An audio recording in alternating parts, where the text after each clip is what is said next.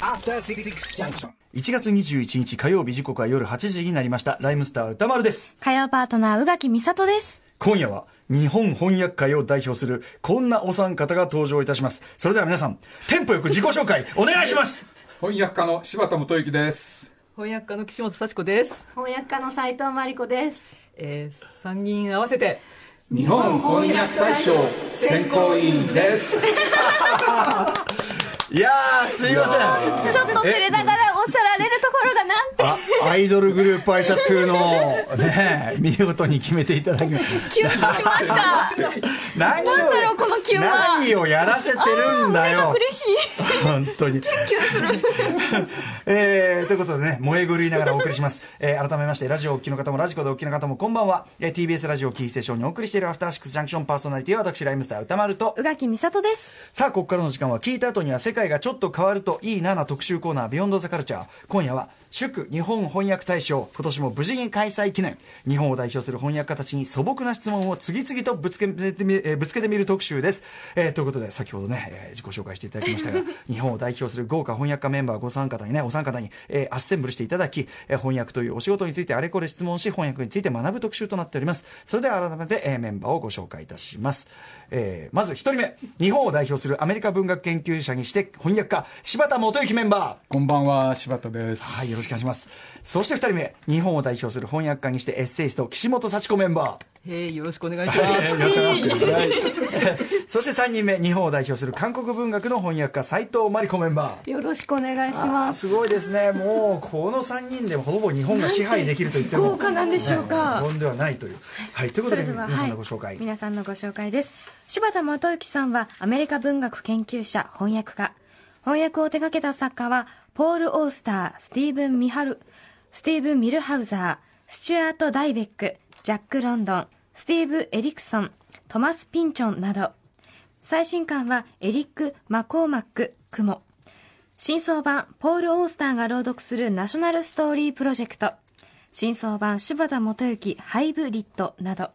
また文芸誌モンキーの責任編集も務めていらっしゃいます。はい、えー柴田さんは昨年4月30日火曜日の日本翻訳大賞特集にご出演いただいたんですが、なんと私がその時大腸系出演でですね入院ということになりまして、えーお休みされ、まあ、もちろんあの病室であのメモメモで、はい。はい。えー拝聴していたんですが大変失礼いたしました。あいえいえ、もう去年大腸だったの今年は12章あたり大丈夫かな。大丈夫ですね。コンプリート、コンプリートして、ええそしてですね、もう一つお詫びがございまして、柴田さん、はい。実は、はい。あの、柴田さんが責任編集されているモンキーというね、ええこの雑誌の、あのー、10ボリューム18に、はい。えー私、このね、旅、猿の旅行記というこの特集の中で、あのー一番最初の旅というね、ええそれこそ是枝裕和監督とこう見開きで、エッセイを寄せさせていただいて、たんですが、はい。このエッセイに関してですね、え柴田さん、はい。大変申し訳ないお詫びが一つございます。そうなんですか？あのね、これはね、僕、ええ。あの、74年に、はいはい。えっ、と、ニューヨークに母親に連れられて、母親の友人のいるうちに、えー遊びに行った思い出のことを書いていて。ええいやもう素晴らしい文章。あいやいやいやで、まあ、ニューヨークにも行って、はい。はいその時、えっ、と、こういうものを見たみたいな、はいはいはいで、それが今の自分にもつながってる気がするみたいな感じのええ。簡単に言うそうなんですけど、若干ですね、これ、これ、あの、これ出来上がって、これはい。読んでるうちに、うん自分、ほ本当かお前って気がしてきてですね、お前こんな綺麗なこと言ってるけど、お前本当かって気がしてきて、この中で言っている黒人版オズの魔法使いであるウィズをブロードウェイで感激って書いてるじゃないですか。うんうんこれが初演、いつブロードウェイだったのかちゃんと調べてみたんですね。うんうんそしたらそれが、えっと、75年の1月なんですよ。うん。うん。冬なんですよ。これなるほど74年夏だって言ってるじゃないですか。うん。でいろいろね、うん。記憶をたどってみると、うん。このあのホタルが大量に飛び立って超綺麗だったとかプールで遊んだ話と、うん。この冬にニューヨークに行った話は別のタイミングでした2回行ってるんですね。ああ。75年冬とだから74年夏も嘘だし多分ガッねチャコしちゃうそれはね、そっちの方がね、よりいい話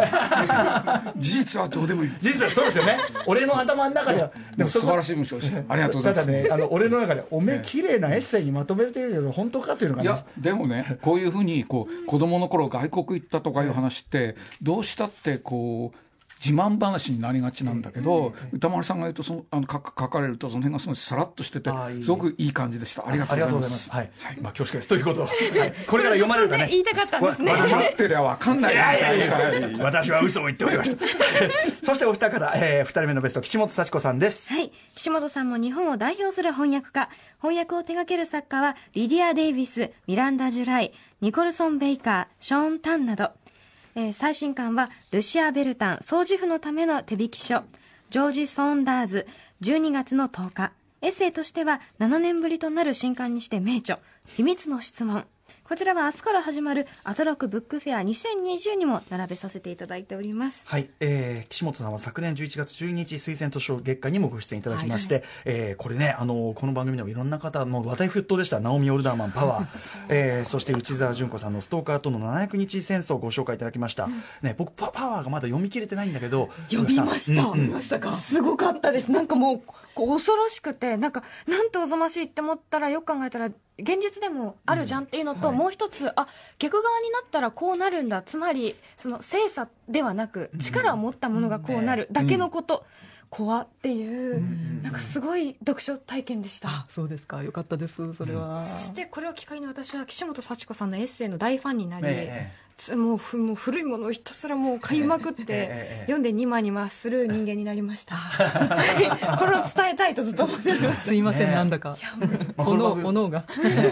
でも篠里奈さんもね本当に岸本さんもだし、この番組でもあり本当に岸本さんファンもねばっちりということでございます。ありがとうございます。そしてお三方目斉藤真理子さんです、はい。日本を代表する韓国文学の翻訳家。え役所に第1回日本翻訳大賞を受賞しましたパク・ミンギュ著カステラ。主な翻訳書は、チョ・ナムジュ、82年生まれ、キム・ジヨン、ハンガン、回復する人間、チョン・セラン、50 People など。え最新刊はパク・ミンギュ、短編集ダブル、サイド A とサイド B。イ・ギホ、誰にでも親切な教会のお兄さん、カン・ミノ。そして責任編集を手掛けた完全版、韓国フェミニズム日本。はい、ということで、えー、とその時にご紹介されたもう50 people も面白かったしね面白かったですね。うん82年生まれるキム・ジヨンさんも、キムジム・ジヨンもあのタイミングで本当に読んどいてよかったなというような感じでいつも本当にありがとうございます。というねはい、えーということで斉藤さんは昨年2月26日の韓国文学入門講座にご出演いただきました。ということで読んで、うん。すっごい楽しかった。とにかく皆さんにお越しお越しいただくたびにですね我々ね、はい、あの嬉しい悲鳴ですよね。はいうん、まあでもさらに、読みたいものがうん素晴らしいものいっぱい紹介していただいてというね、えー感じなんですが、えー今夜はこんな豪華メンバーでお送りしていくのですが、えーお呼び立てしたのには理由がございます、えー第6回日本翻訳家大賞すでに受付が始まっているということなんですが、えー日本翻訳家大賞とは何か？改めてじゃあ柴田さんからご説明お願いします。はい。えーっと今回でも6回目になる日本翻訳大賞です、えー翻訳家と読者が、えー最も称賛したい翻訳作品作品に贈る賞、えーというものです、えーで今回は、えー2018年12月1日から2019年12月31日まで13か月間に間にの間に発表された翻訳作品の中から選びます。で大きなスポンサーとかついてません、もう一般読者の支援を受けて運営していて、で、えーその選考作品も読者の投票で、えーまず、えー決まります。インターネット上で皆さんがこう熱いコメントを、えー寄せてくださってそれで、えー選考作品が、えー大部分決まるという形です、はい。で選考作品は、えー、我々3人と今年の場合、えーそれから金原瑞人さん、えー西崎健さんは彼が言い出しっぺなんですけども、はい、それから松永美穂さん今年は6人ということになります斉藤真理子さんは、えー今回にゲスト選考委員として、えー加わっていただいています、それで、えー、と一つルールがありまして我々選考委員が翻訳したもの、それから翻訳に協力したもの、それから解説書いたり帯の推薦文書いたりしたものは、えー対象外とするという、えー形になって厳しいですね、はい。まあ、フェアさを保つということですけどね、で、えー、ともうすでにえー1月15日からその読者からの、えーインターネット推薦というのは始まっておりまして、えー1月31日まで受け付けていますので、えーぜひ皆さんあの投票して、えーください、普通の選挙だともう何千票、何万票とあるから、まあ、自分の一票とか軽いとか思うじゃないですか、ええこれ一票結構そう動く。あなたの一票が。動きます、ぜひ、はい。あのホームページに詳しく書いてありますので日本翻訳大賞でサーチしてください、はい、しかしですね、えー先ほどおっしゃられたね、まあ、非常にもちろんね、あの厳しい、あの律されているこうルールというかね、フェアでやるための、皆さんが関わった作品は一切投票できないという縛り、ただですね、これあの日本を代表するだってあれですよ。いろんな翻訳されてる方が参加してしまっているため、結構な重要作が抜けることになりませんか？そうなると、特に斉藤さんはだって韓国文学あらかたしかも帯の関わってるとかそういうことになると大体関わってらっしゃるんじゃないですか？いやそんなことはないです。そんなことはあります。ありますよね。いやもうね今年斉藤さんにね賞をあげないために選考員にしたの。っていうぐらいってことですよね。そうそうなでも実際そういう、あのちょっと重要なものが抜けてしまうんじゃないかみたいな懸念はないんですか、だからみんな早く僕をクビにして僕に賞をくれればいいですと柴田が言いました。柴田さんはやめてもらうぐらいにしたい。っていういかがですか？その辺、まあ、斉藤さんご自身はじゃあ。そうですね。あのそういうふうに思ってらっしゃる方はたくさんいると思いますが私もそのように思いますけれども、皆さんのが選べないっていうのがね、ふ不自由かなと思うんですけどこれについてはどうするかっていうのは第1回目の時に相談はなさらなかった。いやですが相談して決めたんですよ相談してうん相談して決めて。あそうなんですね。やっぱりこう選ぶ側になったらそのえ帯にねあの言葉があるものが上がってるとちょっとしらけるんじゃないかと確かかにね確かにね、それさ僕らがえ訳したものをその,、その選考作品にするとするとさ、ええその選考委員会ってさ、はい。お互いの作品についてお前のこの翻訳はさとか言い合うことになる そういう。まあちょっとやりにくいですこれやりにくいまずいまあねだか。らでもね同時にやっぱりその翻訳されてる皆さんだから分かる部分もある。しこう確かにしですねこれちょっとね。うん。まあ、あとやっぱり日本はその翻訳者はある程度恵まれていて僕らの場合、えーっと読者もある程度認識してくれているので、ええ。まだその認識されていない人にこう、えーっと賞をっていう気持ちもありますね。あなるほどね。スポット当てるという。方だからこそということですよね、あそれはでもまあ、著名って言っても高橋入れてるんですいやいや何をおっしゃいますいややらはい、えーなるほどということで、えーまあ、翻訳小説やね翻訳本をお好きな皆様この番組をお聞きの方は今までそこに触れてなくてもそれで読んだという方も結構いらっしゃるはずなんで、えーぜひですね今年からでも参加してみてください、ということでお知らせの後翻訳のね、えー、かの皆さんにですねお話を伺って質問をしていきます、そして皆さんへの質問メールまだまだ間に合います。宛先は歌丸アットマーク TBS.CO.JP 歌丸アットマーク TBS.CO.JP まで.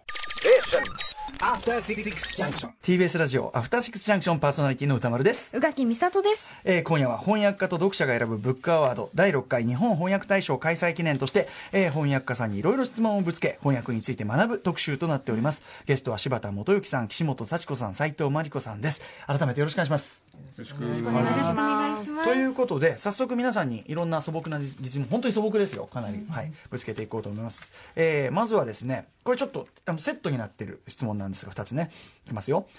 翻訳をしていて一番しんどいのはどの瞬間？そして翻訳をしていて一番嬉しいのはどの瞬間、まあ、翻訳をしていてしんどい瞬間と嬉しい瞬間それぞれお答えいただければと思います。じゃあまずはやっぱり柴田さんからお願いします、い。やあのーもう好きなものしか翻訳しないわけですよ、もう素晴らしいと思う作品しか、え。だから言ってみればこう患者を選んでる医者みたいなもんで この病気は平凡だから俺やんないとかこれちょっと切ってみたいからやるとかねそういう恵まれた立場なので、はい。い、やそんな辛いとかそんな贅沢言わないです。なるほど。辛いとこ辛い辛い瞬間なし。え選んで。ごい。ねいいですね。しんどい瞬間はなし、はい。一番嬉しいのは？えっとね最近もう年なんで電車とか乗ると、あの席譲ってもらえるんですね。でこの間若い女性が席譲ってくれてで僕が座って彼女が僕の前に立ってで立った時に本でも読もうかなというふうに彼女が思い立ってハンドバッグから本を取り出した、はい。で本を取り出した時に僕の顔見て「あっ!」つったんだよ。ああ気づいたんですね。でその取り出した本は僕の翻訳書だった、えー、何だったんですか？ええっとね、もうずっと昔から、えーずっと昔に出したあの小説のアンソロジーで「夜の姉妹団」っていうのがあるんですけど、その中の、えっとレベッカ・ゴールドスタインっていう、はい。えー女性作家の作品は彼女も何度も何度も読んでいてその電車えー電車に乗る時もこハンドバッグに常に忍ばせていてその折に触れてこう出してたの。へえで出したらその「おいる」みたいな感じで僕がいたってその習慣が嬉しいですね。をお持ちの、ねその方も素敵ですねなんかね。あったといいですけどね、はい。いやなんか現物見たらこんこんなもんかみたいな思ったかもしれないけど。なんかでもそれはその読書習慣こそが呼び寄せたね、なんか奇跡って感じもしますね。はい、素敵ですね。はい、えー、では岸本さんこのですね、えー、翻訳から翻訳をしていて一番しんどい瞬間と嬉しい瞬間いかがでしょいや私もしんどい瞬間ないって言いたいんですけども実は毎日毎秒辛くて。いろんなレベルでしんどいんですけれども、まあ、あの大きいレベルで言うとあのえっと、なんかこう呼吸が合わないみたいなこの人好きで訳してるんだけどなんかこの部分呼吸が合わないとか、あのなんかこうイメージが湧かないとかあの好きで訳してるのになんか時々やっぱりそういうところがあるってなんかそういうところはこう訳しててそこの部分だけなんか血が通ってないみたいな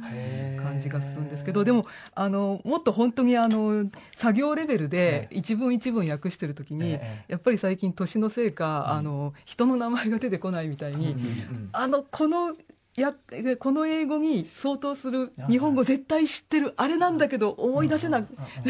あのあるの分かってるしこのこの辺のあの言葉っていうの分かるんだけれども思い出せなくてで最初のひいちごとかがねあの「み」で始まるとか分かればまだいいんですけどもなんかあのイントネーションがだけ分かる ほにゃほにゃらみたいな。ああみたいな言葉みたいなのがあってそれはもうどうしようもなくて。手がムズムズしますムズムズするんですけどでもあのそれ分かんないままそこをあの空白にして、あの先に進んであの 2, 2日ぐらい後にお風呂に入ってる時とかに、ええはっって思い出すことがあってその瞬間むちゃくちゃ嬉しいです。あ逆にね出たっていう。より言いたい。なへえ。ちなみにその呼吸が合わないっていうのは、内容的に同意できないの？そういうことでもなく？いやそういうんではないですね。なんかやっぱりあの翻訳って呼吸を合わせるみたいなところがあって。うん。でもこうあの基本その呼吸が合いやすい肌の合いやすい人のものを訳してるんだけれども、やっぱり全部合わないっていう時があって、うん。あここちょっとこの人の言うこと分かんないごめんみたいな気気分が分からないっていう時がたまにありますピンとこないままやっぱり、そうですね。でも最終的にはあの、なんとかしますけれど、うんそれねお二人もすごい柴田さんも斉藤さんもねうなずかれてますけど斉藤さんもそういう時あります？あありますあります。もう連続ですね、ええ。だからしんどいのは私も毎週毎秒しんどいんですけど でも一番しんどさが固まって現れるのは本ができて見本が送られてきて、え1ページ目開いてあこれじゃないみたいな。あもうダメだみたいな。怖いですよね。だから私も2日間ぐらい寝かせてこう1ページ目開いてああと思ってそれはその閉じるんですけど。もっといい方法があったのにかダメだなこれはと思うんですよ、えー、どのどの1ページ目の1行目というか1ページ目は本当に神経を入れて入れて入れて直して直して直してこぎつけるんですけど、はい。でもやっぱりなんか最初見た時これじゃないよなと思っちゃうんですよねでそれはもう今更つらがってもしょうがないのであまりもうそれは引きずらないようにしています。またきりないですよねきっと訳しようないですね。と思ってで1年ぐらい寝かしておくとその後見るとあ別に普通かなと思ってそのその間になんか熟成発酵が進むのかもしれないんですけど。そんな感じ。そういう時ってやっぱりこうなんていうんですかね落ち着いてくるのって人の評価なんですか？それともいや自分で見てですね。はい、自分で見てあこれは何かをつかみ損ねているとか、こんな感じじゃないのにとかいろいろ反省してしまいますね、一流の厳しさですねこれはね、もっとよく伝えられたって思っちゃうんですね、はい、嬉しいのは斉藤さん？嬉しいのはさっき岸本さんがおっしゃってたなんかこうここまで分かってるけどつかめなかったものを掴んだ時は嬉しいですけど、でもそれが掴んだのが何なのかが分からない時もあって、なんかそれこの前散歩してる時にええ。思い出せなかった訳語を思いついて「いやはや」っていうのを思いついたんですけど、ええ。それスマホにメモしてあるんですけど、ええ。どのことなのか。どれにどれに当たる？それが私今ゲラ持ってるんですけどどこかに「いやはや」がいるはずだと思っていやはやがもう絶対うまくはまるとこがあるなんか「いのにやはや」今隠れてるんですよ。なんかものすごい巨大なジグソーパズルのこれはどれかにはまるんだけど。で私をなんか愚弄してると思うんですよ。いやはやがまたそのフレーズが「いやはや」っていうのが何ともなんか困りますよね言葉からバカにされてる。そうなんですよね。辛いです。あと1週間ぐらいで探したいと思っておいります。やはやいやはやのピースをはめたいという。大変だ。ああ面白い。あー。えーとですね、じゃあこれはリスナーの方からの質問、えー、行かせていただきたいと思います。こんばんは。日本を代表する翻訳家のお三方に伺いたいです。登場人物の一人称はいつ決まるんでしょう？日本語の特徴である多彩な一人称、私、私、わたん？私、私、うん私、わ私、私、オラ。など、えーこれらはいつら、オラ、えー オラは、オラは力をくれ、うん。うん。ここれらはいつ頃決定されるんでしょう、初見の際に私などと聞こえてくるものですが、最初に決めていたものを変更したりされますか？とのことです。でやはり同じ順番にいきましょうか。じゃあ柴田さん。はい、まあ大体訳し始める時には一人称は決まってますね、でもまあ、えっと、私にするか僕にするか迷って始める時はありますかね、でも一度、えっとエリクソンという人の「黒い時計の旅」っていう小説を訳した時に、僕は翻訳者は、えー、と俺で行きたかった。で編集者が「いやこれは私です」と言って、もう全然双方譲らず平行線で,、でどうしたかって真ん中で切って前半は俺で後半は私にした。ええそんなこといいんですか？いやその小説の場合たまたま真ん中で原爆が落ちて世界がコロッと変わるんですよ。そういう SF 仕立てなの。だからそういうのが可能になったけどそうでなかったらあれはできない。なかなかないですないですね。逆に言うとでも最初からその編集者の方とそのもともと本小話が持ってる二面性というか、そこをだから二人ともその同じ小説のそこの面を見てたのかもしれないですね。そう。いうことですね、そう、それで僕に、僕はなんとなくその前半に重きを置き、彼は後半に重きを置きっていうふうに、重きの置き方が違ったんだけど、考えてみたら、考えてみたら、それを分ければいいんだってことに思い当たって。なんなら意見の相違がさらに正解を見つけてくれたというか、あの喧嘩してよかったみたいなあ面白い、え岸本さんいかがですかあそうですね私もあの似たようなことがあってあの大体やっぱりあの決まってるんですけどいっぺんあのニコルソン・ベーカーという人の「中議会」っていう小説を訳した時に、最初ずっとあの男の人の一人称だったんで、僕でやってたんですけれども、4分の3ぐらい訳してから違うと思って、一括変換で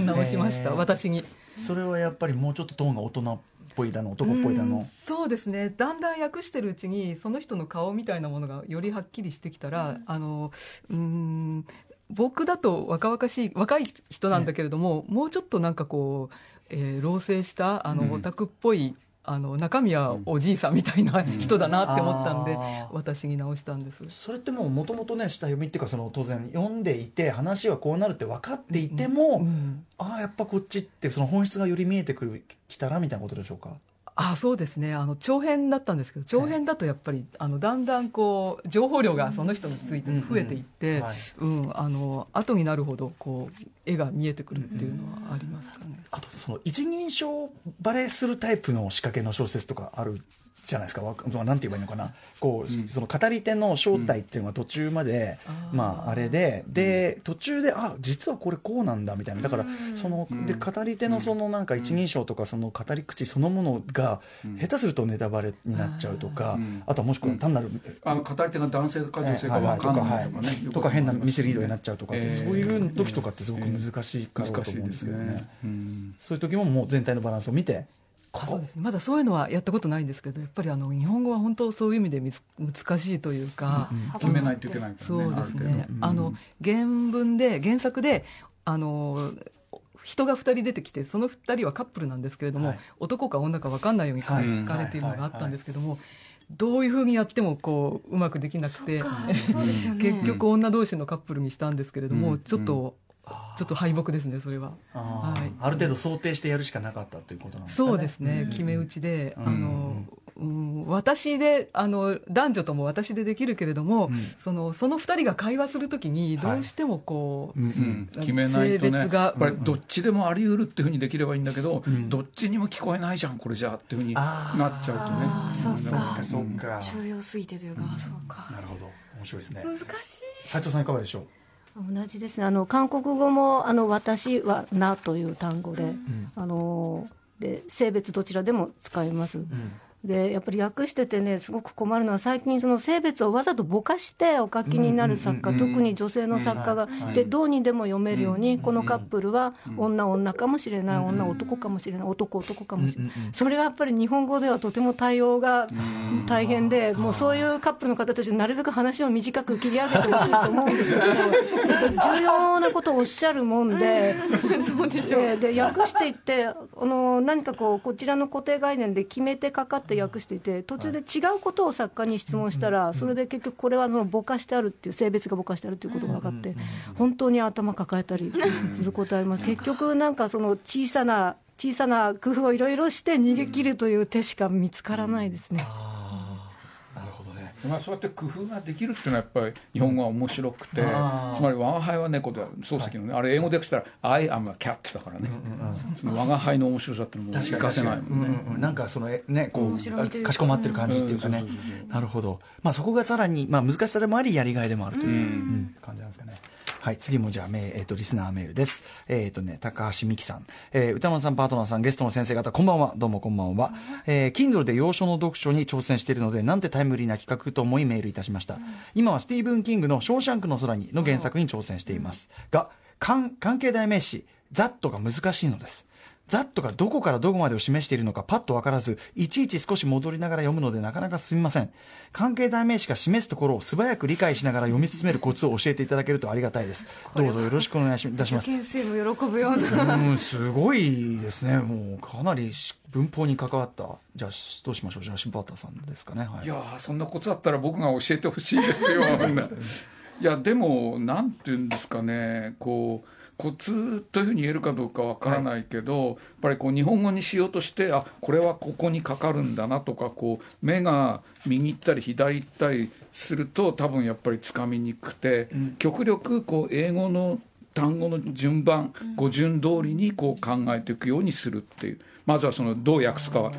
は置いておいててとにかくそのこうそうそう、まあ、これ言うは安くもうあの行うは形であのやっぱり日本語と英語で一番違うのって語順なので、え例えばこう窓が2つある部屋っていうふうに日本語だったら言いますけど、英語だったら「a room without two windows」あ「with two windows で」もう全く逆なわけですよね、だからそのあと考えるのは難しいんだけどでもやっぱりこうえーっと英語の文章でこういろんな視覚的な情報が、そのまず部屋があるとか窓があるとか、そういうのをあの英語の流れで正しくつかむためにもやっぱり極力英語の順番で読むようにするってまああんまりちょっと忠告になってないですけど、あでも、まあでも確かに、まあ言語なんだから、やっぱりその、まね。うん出てくる情報順に、要するに足したい情報がだから漢文の帰り点みたいなね、ああいう感じでやっぱり読むのではないっていう。はいはいら一旦それでちゃんと意味を正確に掴んでから、じゃあ日本語にどうするっていう考え方をして。だから僕あの長い文章だともうその訳すときに最後まで読まないです、でも要するに例えば3行4行ある文章だったら2行ぐらい読んでもう訳し始めます、それで、えー、となるべく英語と同じ順番になるように訳す、それでうまくいかなければそこでいろいろ調整すればいいので、言葉なんだからやっぱその通りに時間流れてるはずなんですもんね、うん順番うなんですね。うんうんうん。なるほど。えー、岸本さんいかがですか？いや今もうすごいあの普通に拝聴してしまって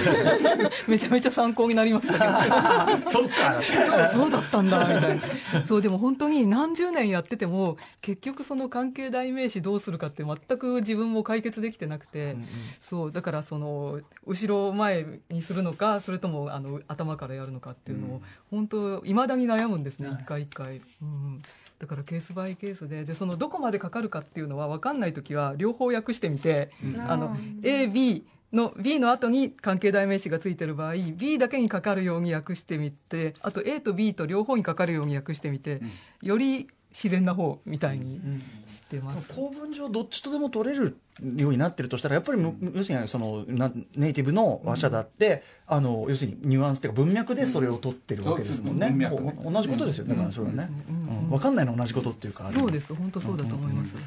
ちなみに韓国語ではどうなんですか斉藤さん？あ私も今すっかり聞き入ってしまっていて。えーとえーと何を話せばいいんですか？えっと要するに文法構造上の違い構造上ですよね、はい。のね韓国語はねあの語順似てるんですよね、日本語とね、で似てるんですけどやっぱり微妙に違うんですね。それでやっぱりそのとても長いセンテンスのものなんかどこがどうかかっているかというので悩んだりすることはあります、それはやっぱり一度あの読み下しというか書き下しをしてみてからというのは同じだと思いますけど、私なんかは本当何年かしかやっていないので今お二人の話を聞いてそうかこんなに長く立派なお仕事をしていらっしゃる方もそうなのかというふうに強く思いました。勉強になりますね。え勉強になります。はいそしてこれ受験勉強にすら役に立ちそうなこれ。いやこれお聞きの。本当に難しいはい。えーっとですね、じゃあ、これもリスナーです。野暮天な連中さん。えー翻訳特集ということで、先日、えーパラサイト、あの、半地下の家族ね、本所の映画を見たのですが、えー親に対してすごく敬語を使っているのが印象に残りましたあ確かに。韓国は上下関係に厳しいと聞いたことがあったので、家族でも敬語なのかなと思いました。他にもその国ならではの風習や注意することなどありますかまた日本語訳するときにどのぐらいバランスをとって訳されるのでしょうかということです。えーではやっぱり英語圏じゃあ柴田さんいかがでしょうか？うんどうですかね。いやもうやっぱり現代アメリカの場合日本とかなり近くなってるので、この習慣は日本にはないよなとかそれで頭かかることっていうのは割と少ないですね。敬語とかってどうするんですか？えっと割とその、えっと、いわゆる敬語はなくても丁寧な表現とそうでない表現っていうのはあるので、うん。はい。とおのずと決まってくると思う、むしろ単語レベルでこうこういうものは日本にない。特にこう建物周りね、えこうえーっと大体あのアメリカの建物の場合まずこう、えーっと庭からこう何段か階段があってでこう玄関に上がりますよね。でその周りにこう空間が。そこを例えばポーチっていうわけだけど、ポーチって、なハンドバッグのことかみたはいい。なね確かに確かに確かに確かに。あとこうそのガレ、えっと、その道路からえー家のガレージまでのとこをそのドライブウェイっていうとかね。車寄せとか苦し紛れで訳すわけですけど、なんだ車寄せってね なりますよね。ね。そういうのはやっぱいつまでたっても困りますけどね。はいえー、岸本さんいかがでしょうか？そうですね。あの車寄せ。車寄せ問題。車寄せ考えてくれた人にありがとうと言いたいです。まあ の日本にはほぼないですからね。うん。ホテル暮らしかね。そうですね、うん。そういうまああの実際こういうなんて固有名詞とかに関することということです、固有名詞っていうかその特定の名詞というか、そうですね。物の名前ね、うん。あの昔はよくあのコレクテコレコレクトコールっていうのがはい。あの分からなくてあのなんかこう薬中とかね、うん。あのついてたらしいんです、あとあのもっと、えー極端な話はティッシュペーパーっていうのが昔はなかった、うん。あでななんかこうチリチリシとかね、でもだんだんそういうのもあの分かるようになってくるし、あの韓国文学もあの、だんだんこう分かるようになってきたんですよ。あの読んでるうちにチョンセっていう言葉とかね。セ。チョンセチョンセと。はチョンセの話。そうはい。チョンセの話。あ後するかな。後でするよね。あいやいやいや今してください。あそうそう、、はい。やあのなんか、えっと、韓国文学のものをやっぱりあの斉藤さんのおかげで いろいろ読むようになったら、はい。はい。あのえっと、韓国は、えー日本にない独特のあの、えー家賃システムがあって、はい。不動産賃貸のシステムで独特なのがあるんですえーチョンセっていうのがたびたび出てきて、はい。であの何度か出てくるうちにあチョンセねってなってだんだん分かるようになったんで、あのだんだんこう何年か後にはチョンセみんなピンとくるようになるんじゃないかなと。ああなんかそうなりつつある方たちもいらっしゃってくださるようで,、でそれはもう毎回毎回今でもその注意入れないと初めて読む方にはわからないので、はい。でもそれがあの単にその不動産を借りるシステムのことなんですけど、ええ。韓国社会と経済を決定づけてる習慣でもあるので、うんすごくそれは大事なことなんですよね、でも毎回毎回それに注を入れながら、なんかこう心がこううずうずする感じもあるんですけれども、だんだん伝わっていきつつあるようですね。それこそあのね、その映画の「パラサイト半地下の家族」のあの半地下家族が、はい。結構そこそこ稼ぐようになってからも、ええ。じゃあこの家出れないのかなって思うと、なかなかそう簡単じゃないのはまさに。頭金が大きいのですよね、そのまさにそのええ。チョンセ問題っていうそうなんですね。あるってことなんですねそうですね。ね。え。ーこれはあの韓国語の翻訳者がみんなチョンセ問題を。でこの前読者の方がなんかチョンセっていうのがだんだん分かってきたっていうのをツイートしてらして、でチョンセ出てくると大体話暗いんだよねって。あそれそういう側面はあるなと思ったんですよ。えーまあそのまあ、資本のそれこそ歴然とした差が出ちゃうとこっていうとこそうですね。ろでもあるし、自分がどうやって生き延びるかっていうねその資産形成とか、そういうことに関わってくる話なので、そういう読み取り方が可能だなと思って面白かったです。うんえーでまさにそのね。これ元々のその質問がその映画「パラセット」における、まあ、敬語、あはい敬語ですね、うん。えー敬語はやっぱりすごく違って自分の親とかにもすごく敬語使いますし、それから会社に勤めていても自分の会社の社長さんのことをその敬語を使うんですよね、で社長は今席を外しておりますって言ったらこれアウトなんですよね。社長は今出ていらっしゃいますというふうに外部の方にも言わなければいけない。だ。からそういう基本的な違いがあるのでそれを訳す時そのまま訳したらとても変になってしまうので。そこは調整して。るそうですね、あだからどのぐらいを調整したらその読む人にとってこの家庭の雰囲気が伝わるのかというのがいつもさじ加減がとても悩みではあります。韓国のことが分かってる人はね、韓国ではこうじゃないだろうみたいなふうにこう思ってしまったりするどうにでも解釈できるので、ええ。その家庭が韓国ではちょっと普通じゃない家庭なのか、平均的な家庭なのかね。ということもですねあの考慮しないといけないですし、はい。敬語問題は面白くて難しいことの一つですね。ね、そのあ韓国ではこうやってあの家族間でも敬語使うんだっていうのが知れるっていうのも一つの大きな、ねうん。収穫だったりもするから難しいですよねそうですね。ローカライズしすぎちゃうのもちょっと、そうなんですよね、はい。えー、ではですね続きましてはこれですね、えー、とみ皆さんから皆さんへの質問といいましょうか、プロというプロの質問というか、はい。柴田さんから斉藤さんへ質問です、はい。あのアメリカ文学を訳してるとですねやっぱり大きな国で作家もたくさんいるので一人でこう全部を紹介できるではわけではないと。だから僕は僕があの、えーっと忠実で、えーあらねばならない対象はあくまで作品であって例えばアメリカ文学ではないわけです。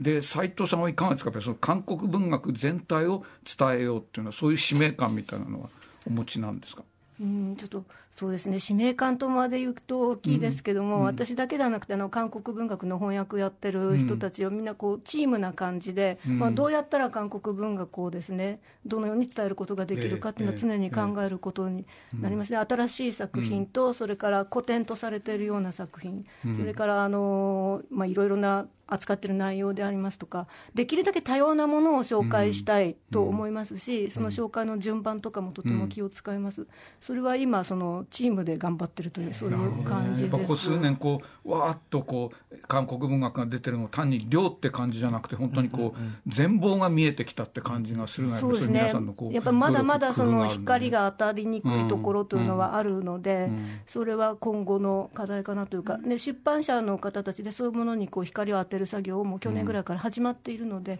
だんだんあの古典とされるもの古い作品もどんどん読む機会が今増えてきています。熱いですねこれはね。すごい熱い話ですね。はい。じゃあこれちょっとあのプロトゥープロ質問でじゃあこれいっちゃおうかな。岸本さんから お二人に質問があるそうですね。はい、あのさっきあの翻訳してて一番辛いことっていうので言わなかったんですけど実は一番辛いの役者後書きで。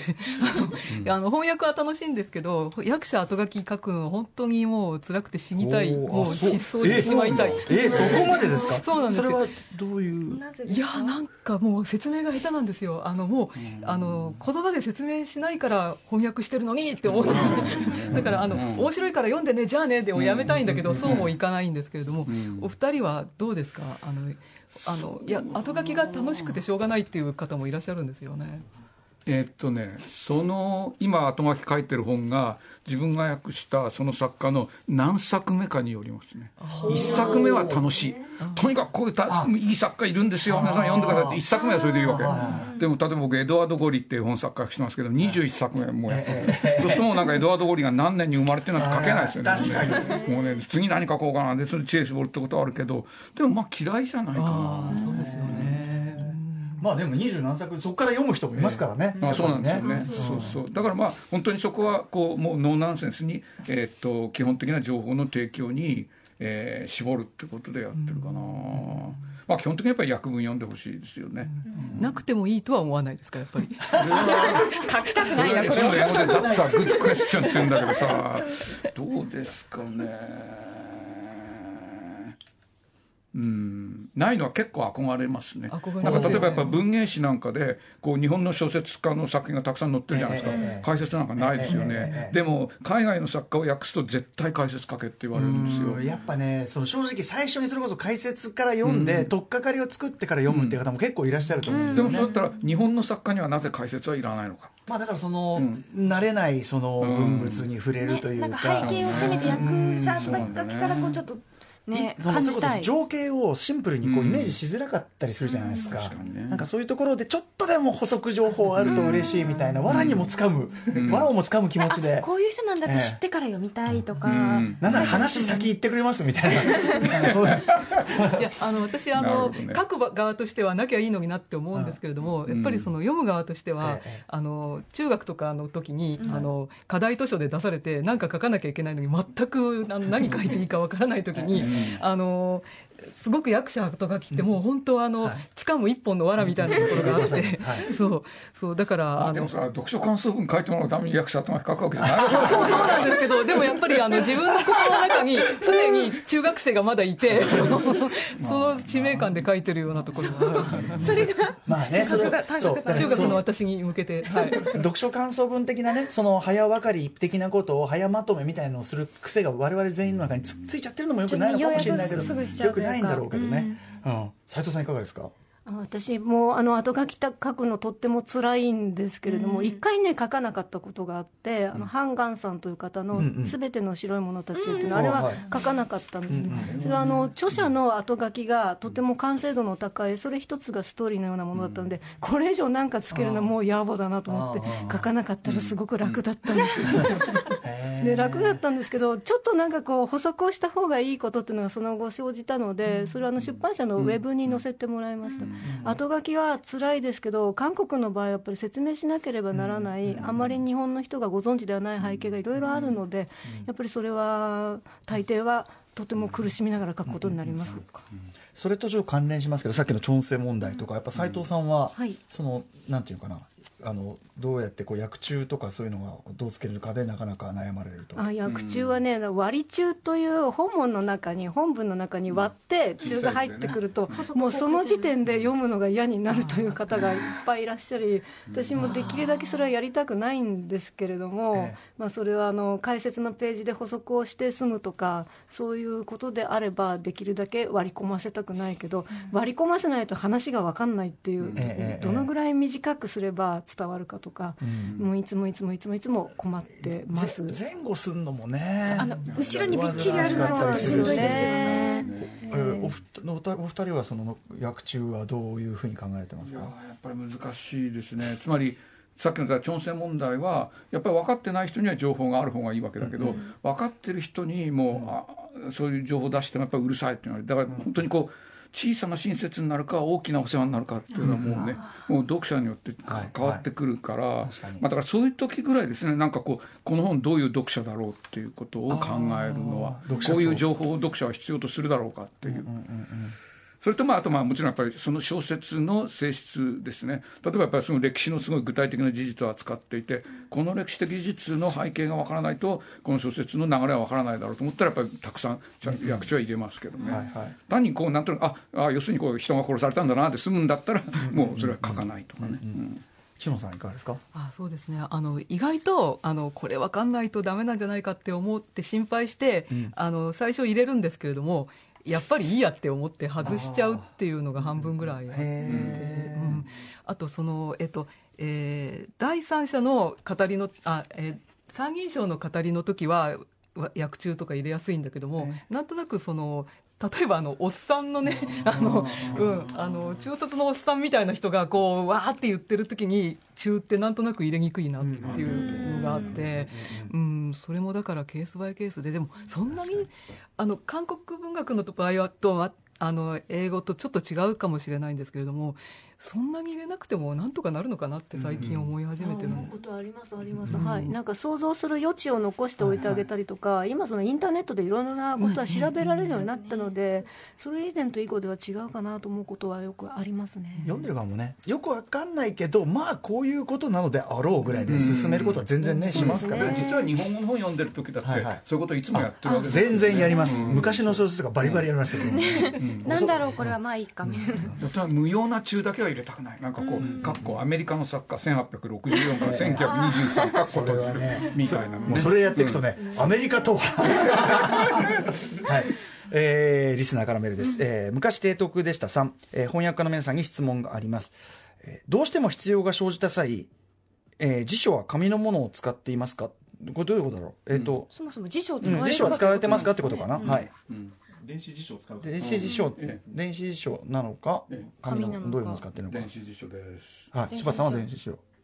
あ私も電子辞書です、ね、あ電子辞書。ええ。でも時々紙もあのなんかこう紙で引くと前後のあの関係ない言葉もうん。ええええ見たりするのがちょっと楽しい時まあね。単純に読み物としてそうそう。でそれそこに何か発見があることがたまにあるんで、紙も捨てがたいんです、はい。紙辞書引くの楽しいですよね。そうね別にあの知らないうちになんか読んじゃったりしますけど、あの斉藤さんは私も基本は電子辞書でインターネットの辞書も使いますけど紙も結構見ます、ん。で紙はあの複数あるので、ええ。まとめてドンと見ます。面白いです、面白い。はい。結論読んでる。じ 結論辞書は面白い。なんかね例文がいっぱい出てるこの巨大な辞書があるんですね。それは小説の中からの例文がものすごくたくさん入ってる辞書があってそれはすごく面白いのでよく見ます。あそんな便利なの。それは、うん。あごめんなさい。あの日英辞書とかなんですか？それとも英英辞書なんですか？あ両方です。え映画多いかな。簡単な言葉のニュアンスを深く知りたいときは英語がいいあー。だから難しい言葉でとりあえずこれ日本語でどういうか教えてくれってのはそれはもちろん英日になります。けそうかどね英はね。英のそういう使い方もあ英るのか。を読むのがすごく好きあであらま、面白いですよね、なんかこれをこう説明するのかみたいな、うんあそうかそうかそうか。そうか。えっとちなみに皆さん翻訳の作業はパソコンでやられている？手書き。手書き？手書き、はい手書き。大変そう。はいやそれをあのうちの奥さんがパソコンに打ち込んでくれるっていうのが条件なんですけど。あそれはええ。その割とこうじゃああんまりちょこちょこちょこちょこ細かくこう直しをこうごちょごちょごちょやっていくって感じでもないってこいやとですか？あのかか書きながらぐじょぐじょぐじょって消してこれこっちとかあのそういうのやったりもしますけど。なるほど。うん、でも手手書きの方が圧倒的に目が疲れないしあの僕姿勢悪いのでパソコンってこう割ときちんとしたした姿勢でこうキーボードって打たなきゃダメじゃないですか、割とこうあの手書きだとだれた姿勢でもやれる 手書き好きです。理由が意外としょうもない感じがする。岸本さんあ私これあの言うとすごい惹かれるんですけどワープロなんですよ今だに。ああはいはいはい。ワープロって言われるんですけどあの親指シフトっていう、あのえー昔のあの出ました。オアシス、うん。あれがもうすごく自分に合ってて、はいはい。はい、ただあのいきなりその打ち込むんじゃなくてあのまず読んだらその、えっと、行間にぐちゃぐちゃぐちゃぐちゃって手であの書き込むんです、はあは原文の？原文のあの行の間にぐちゃぐちゃって書き込んでからあのワープロで。だからあのカビが生えたみたいなんですよ訳しあた気持ち悪い。まあ下書きじゃないけど大体おおむねこういうことをあそう利用的ですねなんかなこうあの読んだ時になんとなくこう頭に浮かんだのをこう書いていかないであなんかこう手を使わないと多分あの皆さんそうだと思うんですよ。手を使うっていうプロセスがないとなんかこう落ち着かないんうですね。ん。なるほど。面白いですね。斉藤さんは？私もおおむねパソコンなんですけども手書きでまずやる時もあります、それで何についてはどういう時に手書きにするかの原則がないんで自分でもよくわかんないんですけど一回紙に書いてからそれをまた打ち込んでいくっていう。それやる一回ねその身体通すっていうのはなんかいいような気がしてるそうん岸ですよ本さんもねおっしゃられてましたけど。書く。書く。柴田さんなんかやっぱりまあこう頭で訳すっていうより体で訳してるような気分になれる時っていうのはうまくいってる時ですね、面白いですねあと宇垣さんもなんかね質問あるんじゃなかったですかそうなんです。よ、あの知りたかったのがこう翻訳をされる方々がその自分の思う翻訳をするために必要なものってその英語語学センスなのか、もしくはそもそもの日本語のセンスからそのそれをなんていうかこう英語を日本語にこうしているものなのか、それともその英語を読む力、もしくは他の外国語を読む力なのか、どっち発信なのかな、そもそも。面白いまあ、どっちもかな。だからえやっぱり英語から日本語に翻訳するんだったら、やっぱり英語力大事です大事ですよねって言われるといえ日本語ですって言いたくなるし日本語大事ですよねって言うと英語が大事で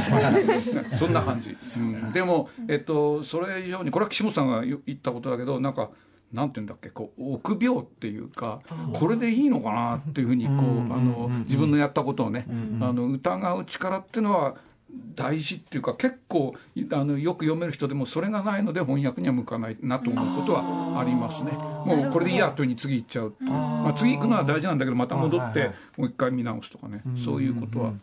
だからあのじ自分にあまり自信持ってない人の方がなんか向いてる気はする。その本当には何を訴えなんていうかなよりそのそれをん。訴えたいかということをちゃんと正確に伝えられてるか、うん。正解ないですもんねだってね。そうなんですね、うん。ああ木野さんもそれはそれはあそうですね。あの意外と本当にあの自信満々でここはもう何の疑いもなくここうだろうって思ったところにものすごい痛い間違いが 潜んでるっていう。